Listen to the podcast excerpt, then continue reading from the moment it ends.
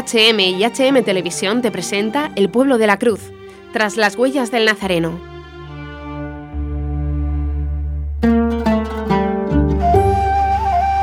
Nos habla Ana González Mauri, responsable Región Sur de ayuda a la Iglesia necesitada en España. Testigo de la realidad de persecución al cristianismo en la India.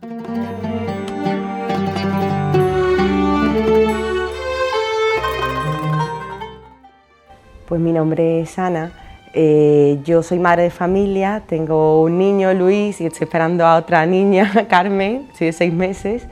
Y básicamente yo estudié en los Salesianos, de aquí de Alcalá de Guadaira, de Sevilla, y después pues el Señor puso en mi vida otra vocación, no solo la de los jóvenes, sino la de dar a conocer la realidad de los cristianos perseguidos.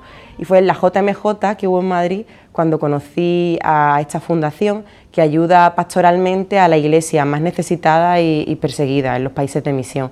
Entonces vi la exposición, me quedé tocada y dije, esto no se conoce en mi pueblo, esto no se conoce en Sevilla, yo tengo que darlo a conocer.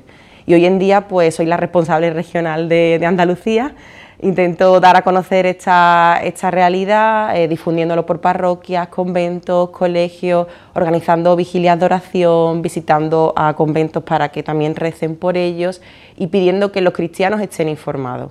Se, recen por ellos y se informen.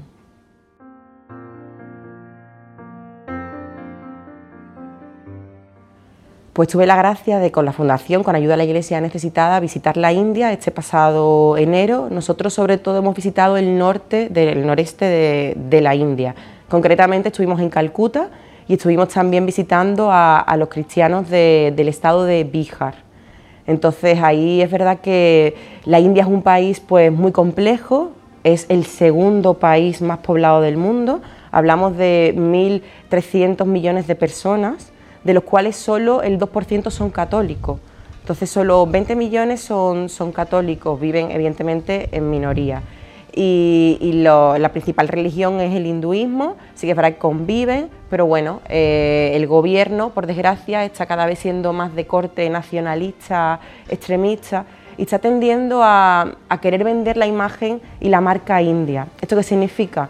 Que quiere que todos los indios sean hinduistas entonces el resto de religiones minoritarias pues intenta que, claro, que no le, digamos que no le entorpezcan, ¿no? Entonces pues los cristianos, la mayoría además en el norte pertenecen a la casta inferior. Para quien no conozca esta realidad, en la India, aunque por constitución eh, está abolido, pero sigue rigiendo el sistema de casta. Esto significa que tú por el hecho simplemente de nacer ya naces en una casta. Entonces, eh, hay cuatro tipos de, castas y principalmente los cristianos están en la casta inferior. Son los llamados Dalit o mm, básicamente sin nombre. Estas personas pues principalmente viven en la calle, no tienen casa, no tienen acceso a agua potable, electricidad, no tienen trabajo. Entonces viven en unas condiciones mm, muy, muy, muy precarias. Y son justamente ellos los que se están acercando más al cristianismo. Pues claro, eh, ellos cuando se acercan a la iglesia ven que pueden entrar, ven que les preguntan por su nombre, ven al Señor y dicen, bueno, esta, es la, religión del amor, ¿no? de la igualdad. Entonces pues está habiendo muchísimas conversiones de justamente de este sistema de castas de, de los Dalit.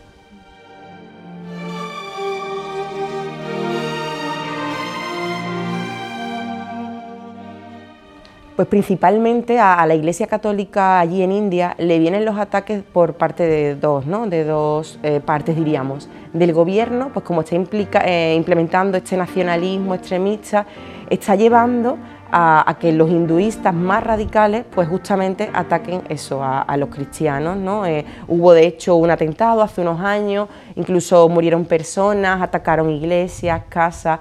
Entonces, por esa parte del gobierno está sintiendo mucha presión, tiene muy vigilados a los párrocos, muy vigilado el número de bautizados, el número de conversiones, y ahí también enlazo con la segunda parte. La segunda presión que sufren los cristianos en India sería la, la ley anticonversión. En 19 estados de la India rige la ley anticonversión. Eso significa que las personas que se sientan eh, llamadas a ser cristianos no pueden convertirse, no pueden convertirse porque pueden acabar incluso en la cárcel, con pena de cárcel. Entonces, claro, esto, quiera que no, pues entorpece muchísimo la labor de la iglesia y la labor de cualquier persona que se sienta llamada y que escuche la, la palabra de Dios y diga, papá, eh, quiero responder a tu llamada, no quiero ser cristiano, me quiero bautizar. Pues en estos estados no pueden bautizarse.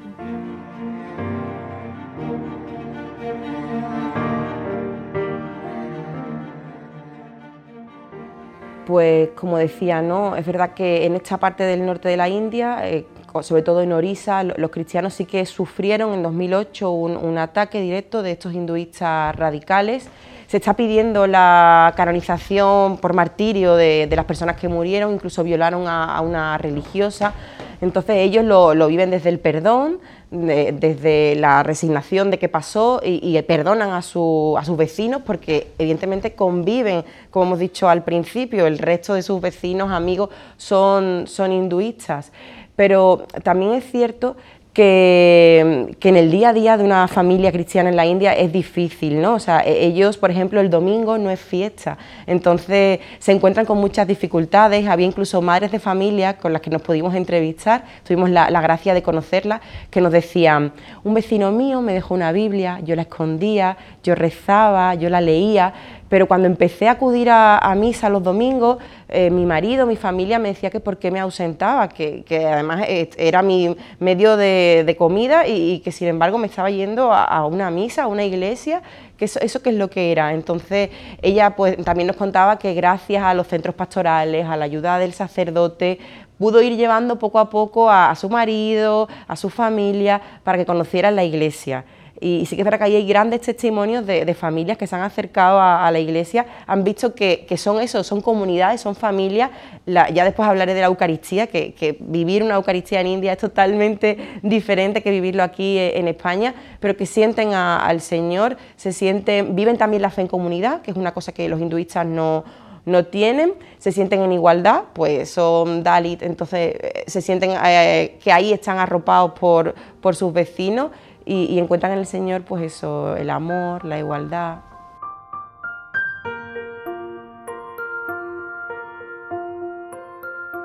Pues contaría y destacaría dos testimonios que a mí me, impactaron muchísimo allí eh, cuando estuve visitando el norte de, la India.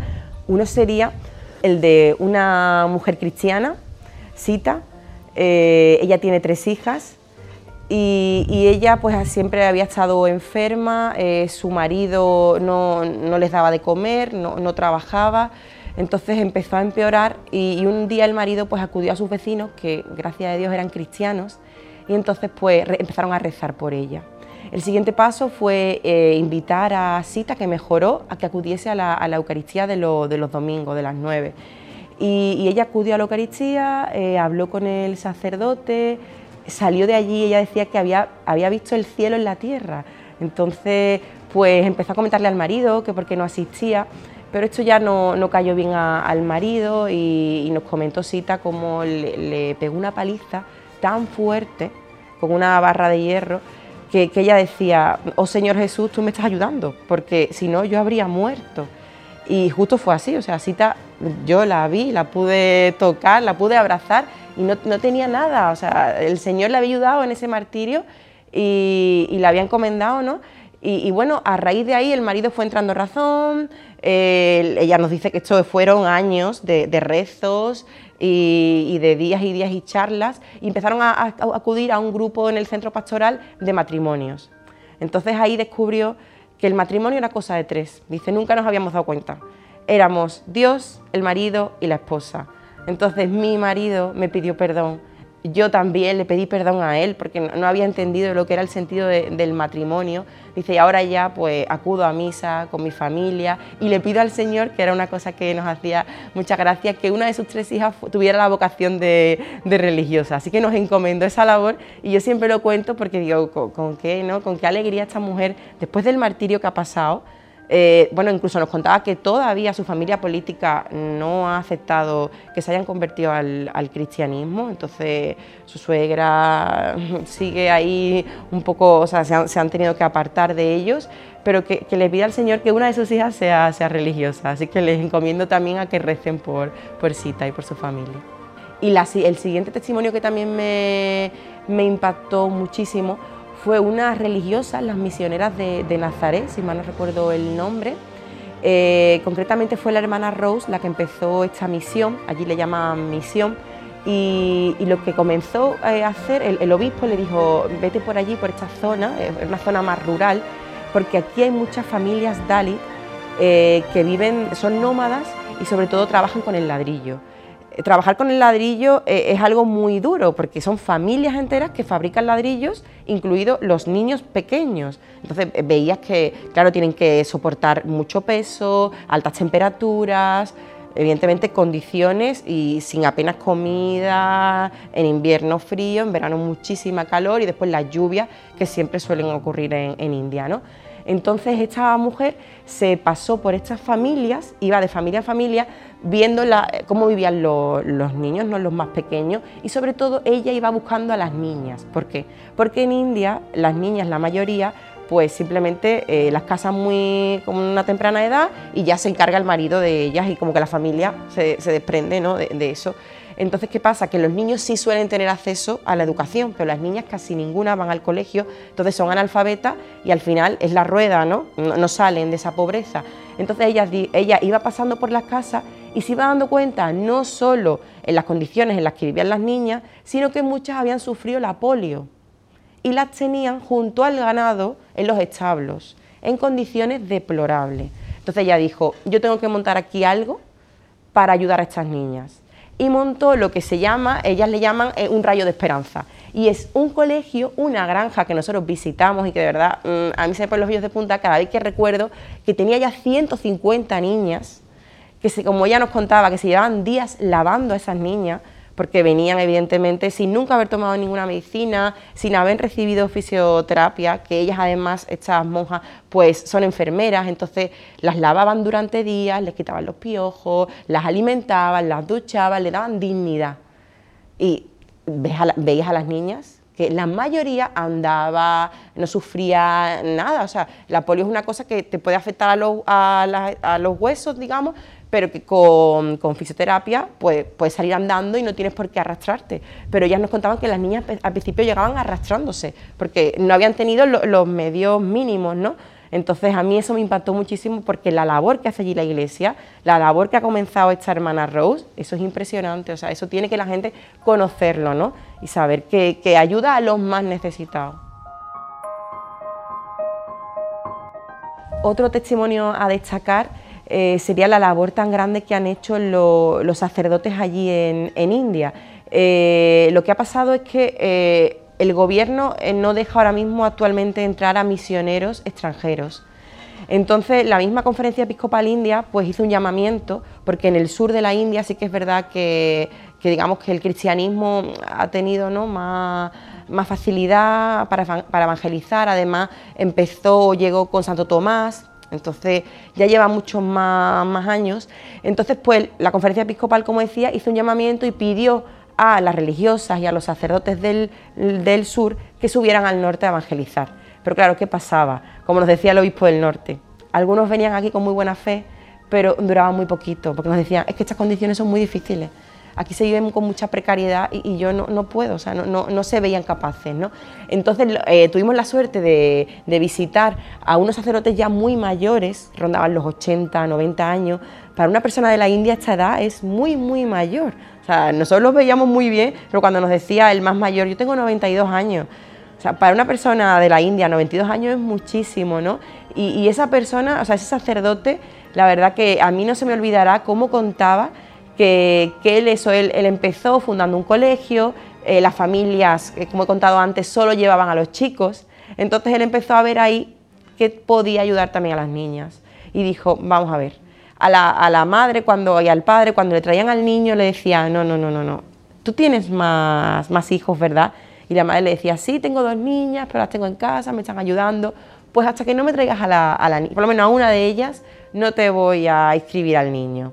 Decía, entonces, ahora me da mucha alegría porque las veo que se han casado, pero que han mejorado un poquito su vida, eh, que, ya saben un poco también el tema de economía, ¿no? A valerse, porque la mujer allí en India es la que suele sostener la casa, también trabaja, cuida a los niños. Entonces él decía, yo me veo ya y, agradezco la labor que he hecho con, con las niñas porque aunque haya podido escribir solo a 50 niñas, me, doy por, satisfecho, porque era algo muy difícil en, esa época, ¿no?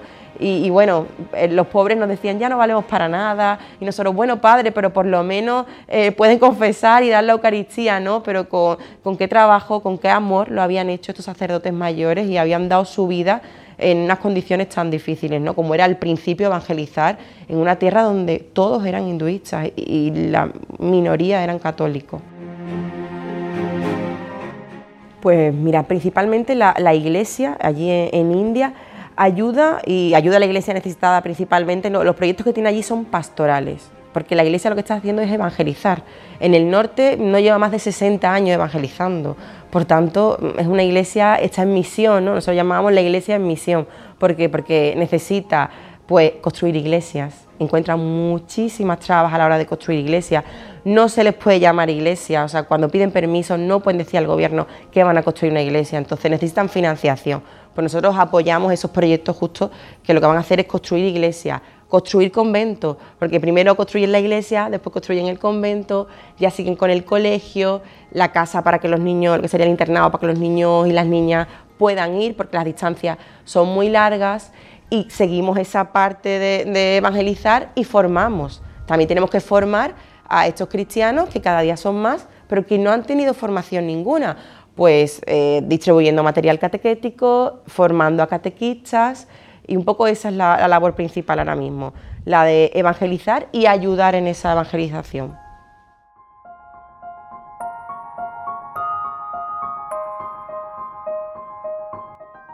Pues Jesucristo para los cristianos de la India me parece que es un padre, es un padre que los abraza, que los está esperando, que, no ve desigualdades entre ellos, ¿no? que les llama por su nombre, algo tan importante para una persona, ¿no? el tener nombre ya te hace digno, ¿no? y para una persona europea no sabemos lo que es eso.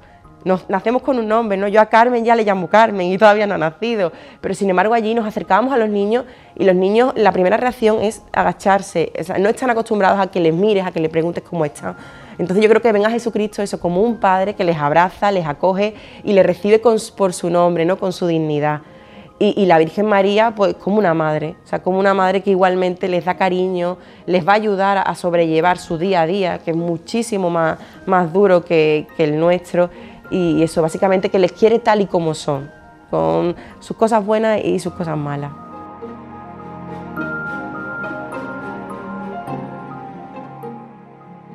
Pues los cristianos de, la India viven la Eucaristía primero con muchas ganas, o sea, porque ellos se quitan de sus tareas diarias, como he dicho antes, el domingo para ellos no es un día santo, no es un día de fiesta, entonces tienen que quitarse de, sus tareas de trabajo, de colegio, de lo que estén haciendo y salir corriendo a, misa. Eh, la misa además la suelen poner una hora que puedan ir, pero que también les dé tiempo a llegar. Eh, pensemos que las distancias son muy grandes y, por ejemplo, nosotros visitamos una iglesia que eh, el, el, feligrés más alejado tenía que hacer 100 kilómetros. 100 kilómetros, eso pasaba que entonces todas las semanas no podía ir.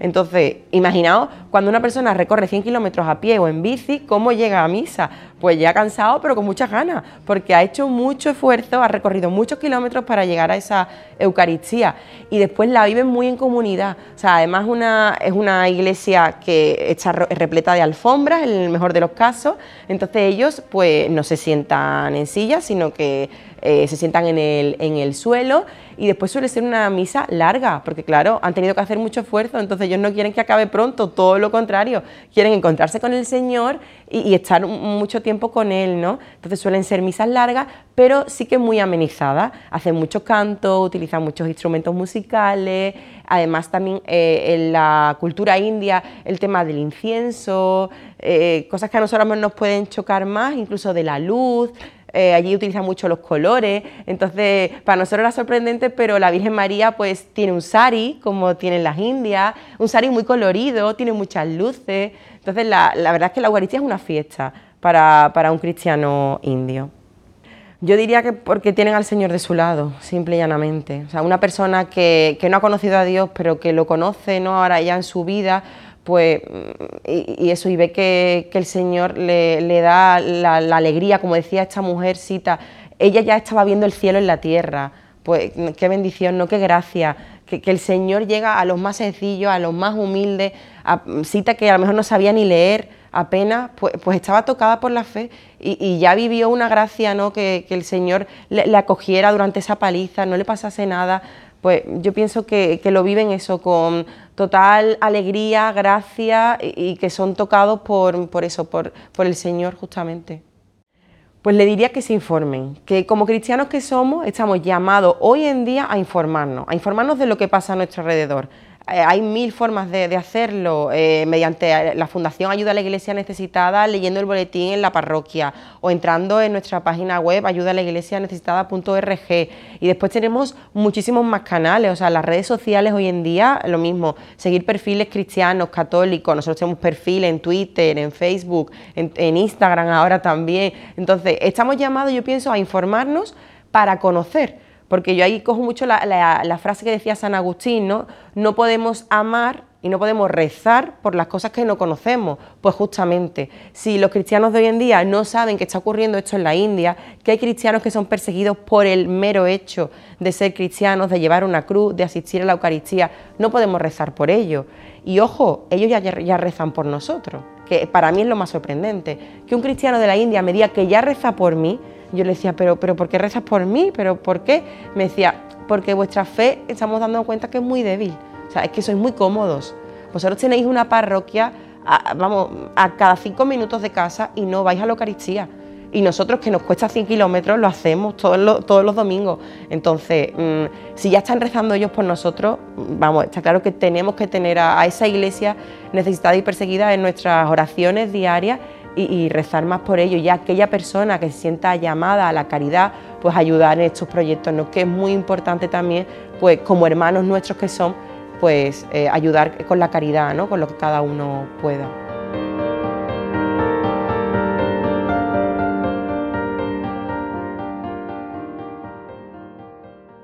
Has escuchado Tras las huellas del Nazareno